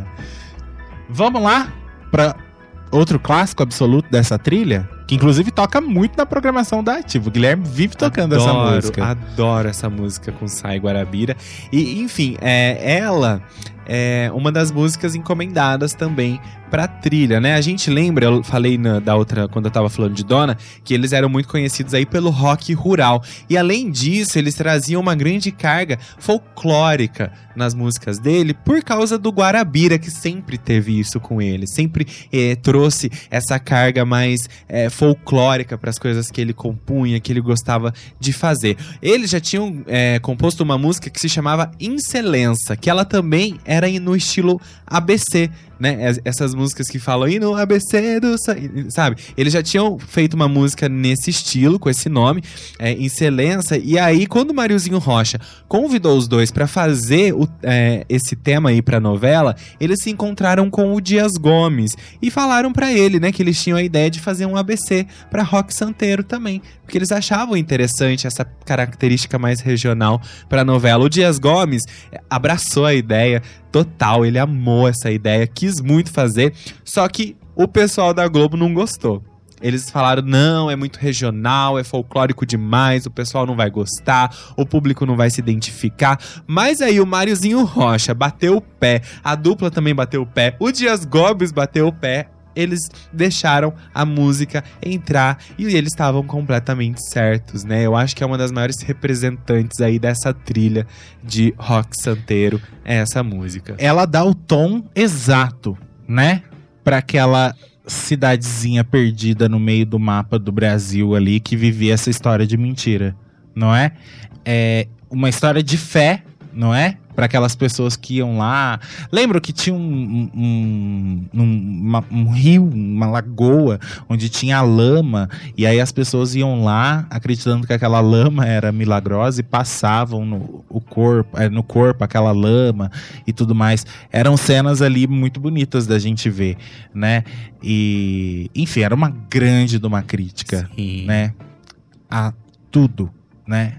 Aí a política, também as religiões, enfim. Vamos ouvir Rock Santeiro. Dizem que Roque Santeiro, um homem debaixo de um santo, ficou defendendo o seu canto e morreu. Mas sei que ainda é vivente na lama do rio corrente, na terra onde ele nasceu. No ABC do Santeiro, que diz o A, o que diz o A, o A diz adeus à matriz, o que diz o B, o que diz o B, o B é batalha de morte, o que diz o C, o que diz o C, coitado do povo infeliz.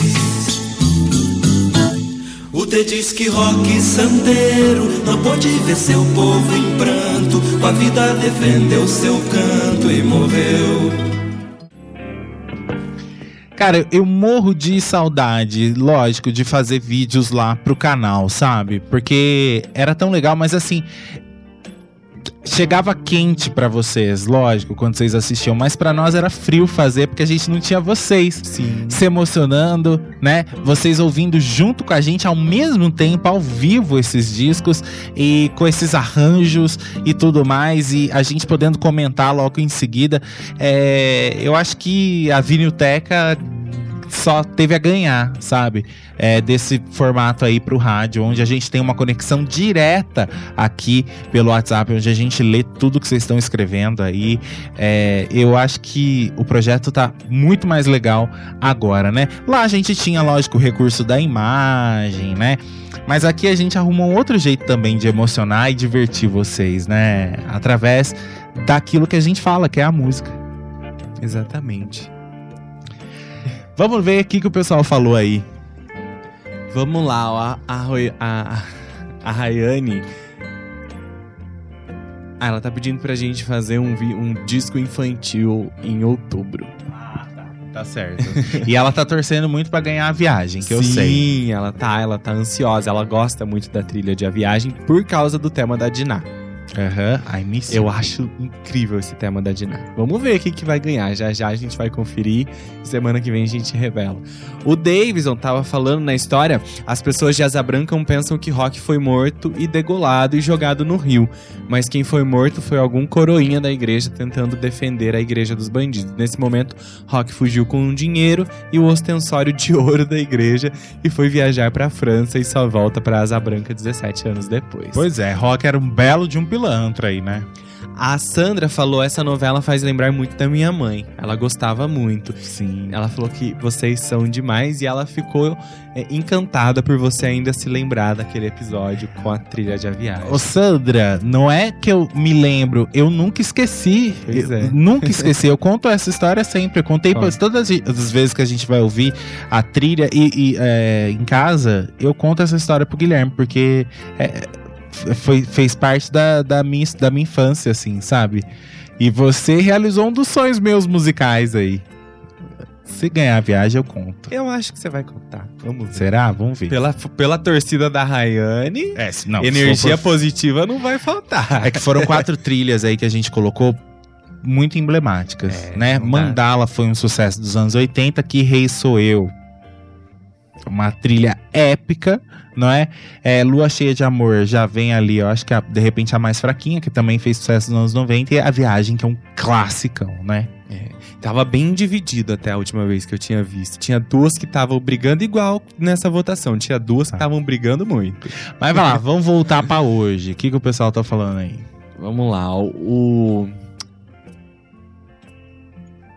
O Roberto Araújo, ele perguntou se a gente já pensou em transmitir ao vivo aqui no estúdio, né? Sem o som das Então, teríamos que pensar nisso, né? Teríamos que pensar num jeito, porque aqui a gente tem que tomar conta do sistema da rádio e mesa de som, microfone, roteiro, Os né? comentários de Os comentários. Então, são várias várias frentes aí que a gente tem que cuidar. O Caio Lucas falou, é linda essa música também, né? Rock, do Rock Santeiro aí, do Sai Guarabira que tava tocando. Eu ia deixar a música tocar e a gente ir embora a última cópias mal feitas, mas não. Vamos ouvir ela. O Gui comenta ela primeiro, aí a gente ouve e a gente se despede. Pode ser? Porque aí se vocês quiserem comentar a música, vocês comentam. Beleza? Vamos lá então. Então vamos lá, a última música do disco, né? Encerrando com chave de ouro aí a trilha sonora da novela é Cópias Mal Feitas com Alceu Valença, né? Ele que começou a carreira cantando junto com Geraldo Azevedo nos anos 70, tentou emplacar aí vários sucessos, mas ele foi ficar conhecido mesmo em 1980 quando é, lançou o disco Coração Bobo pela gravadora Ariola e aí ele começou a fazer shows no Brasil inteiro e ter a carreira de sucesso que ele tanto queria. É, é, ele acabou indo pra gravadora RCA em 1985 e lá ele gravou uma música chamada Cópias Mal Feitas, que tinha uma parte incidental de uma música que se chamava 17 na corrente, do Jackson do Pandeiro. E a- ainda ele faz. é, era como se fosse ali ele brincando, né? Uma cópia mal feita da música 17 na corrente. Isso, exatamente. É Olha só que genial isso. Genial. E essa música aí, ela tem uma letra muito dura, muito crítica sobre a sociedade, né? Sobre os poderosos da sociedade e cabia perfeitamente não só pro Zé das Medalhas, mas como para todos os poderosos ali da cidade de Asa Branco. Máriozinho Rocha, óbvio que percebeu isso e puxou a música para fazer parte da trilha sonora da novela, porque ela cabia perfeitamente para dar esse tapa aí é, nos poderosos de Asa Branca. Pois é, e essa música toca em várias cenas aí do próprio Senhorzinho Malta também, né? Quando o Senhorzinho Malta tá lá vendo as terras dele e tudo mais, ou armando alguma situação, toca essa música aí. Vamos lá. Porque Rock Santeiro brincava, mas tava falando de coisa muito séria também. Com certeza. né? Ainda mais para aquele momento de redemocratização do Brasil. Na verdade, a Globo ah, foi. a- bom, a Globo não foi santa, a gente sabe que ela apoiou a ditadura militar, né? Mas em 1985 ela estava junto com o Brasil aí, ansiando por democracia, pelo menos é o que a história conta. Então, Rock Santeiro foi uma maneira de celebrar isso aí, né? É, com certeza, Dias Gomes e Agnaldo Silva estavam sim comemorando, não é? essa redemocratização, fim da ditadura. Vamos ouvir. O que fará a nossa gente perceber que essas ideias são tão frágeis e ridículas e, no entanto, atrapalham nossa única maneira de respirar? Já vem do ciclo do açúcar, fizemos cópias mal feitas, ultrapassadas receitas, agimos como dementes. Já vem do ciclo do açúcar, fizemos cópias mal feitas, ultrapassadas receitas, agimos como dementes. Macaco não é valente, joga aí 17 na corrente. Não teve picolé de chuchu, Nilson Pois é. Filho. Pois é, Rafisa, né? Não Hoje teve não picolé de chuchu. Pois é, por que, que a Som Livre não fazia trilhas com 12 músicas? 12 músicas é, ali ah, redondinhas, bonitinhas, todas tocando na novela e todas com sentido dentro das trilhas, não é? Pra quê? Botar 14 músicas instrumentais, duas instrumentais aí que de repente não faziam a menor diferença, não é? Exatamente. Trilha enxuta, Rock Santeiro. 12 músicas fundamentais. E 12 músicas que fazem a diferença na, na novela, né? Você tinha falado que eles estavam comemorando, né? Principalmente aí o Dias Gomes comemorando o fim da ditadura, a liberdade. E eu- pensei exatamente nisso. A melhor forma de comemorar era ele botar no ar uma obra que tinha sido censurada pela ditadura É. militar, né? E, e tava fazendo 10 anos da censura da novela. Então ele foi lá e botou no ar. Estava bem explícito a comemoração dele aí, né? É. Vamos ler os últimos comentários aqui, ó. O Eli falou: lembro na novela que tinha o Toninho Giló que vendia uma faca, que ele falava que era do rock santeiro e enganava os turistas, né? Mas a faca, na verdade, era nova. E aí um dia ele foi tentar vender para um delegado e o delegado sacou que a faca, na verdade, era nova. É, Ele- Toninho Giló era sacana. Ele era o guia turístico de, É. de, de Asa Branca, né?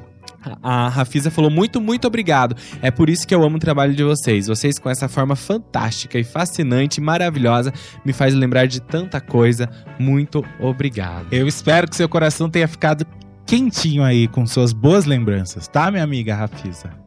Com certeza. A Rafisa falou que o pai dela amava essa trilha, então fica aí a nossa homenagem também pro seu papai. Isso da aí. onde ele estiver lá no céu, ele tá curtindo também a Vinilteca com É. você.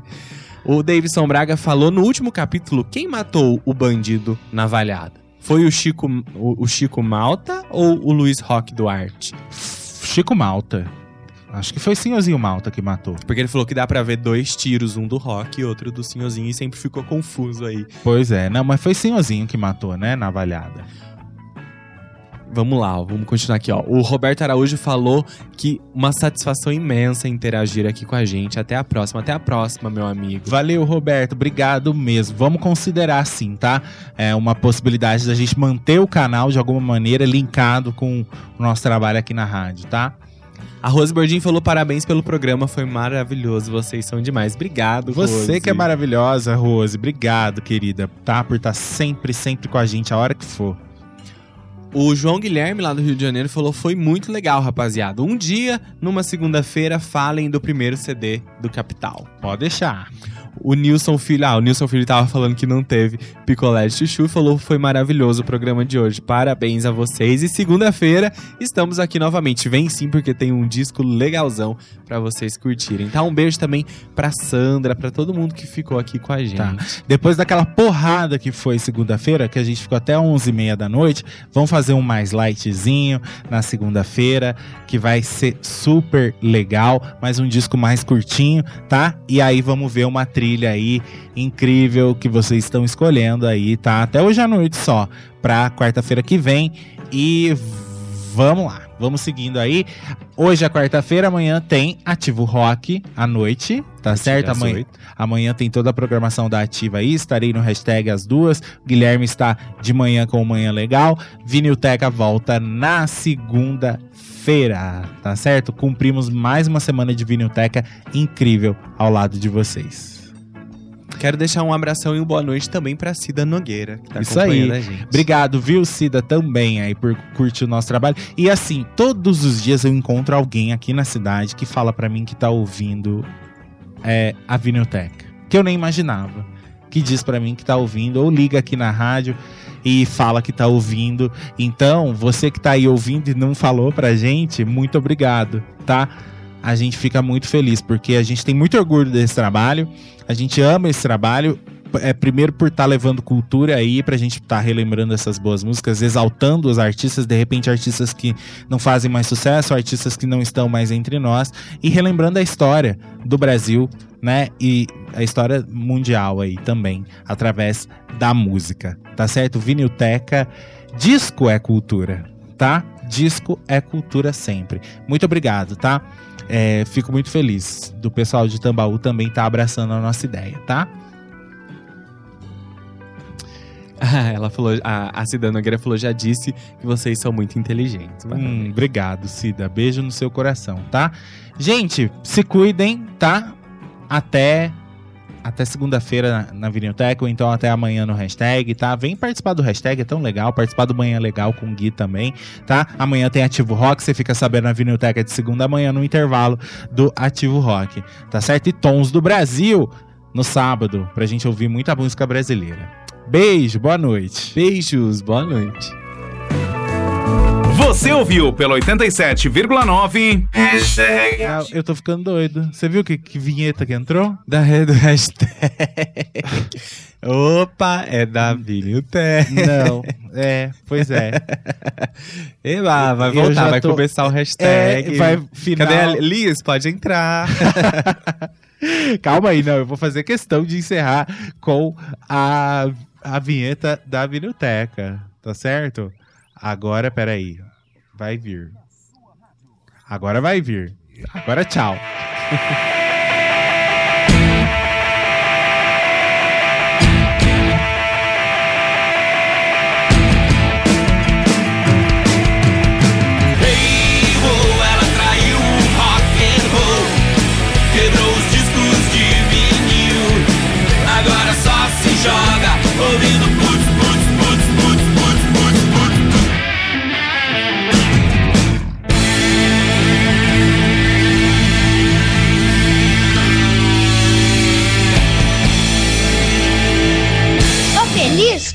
achieve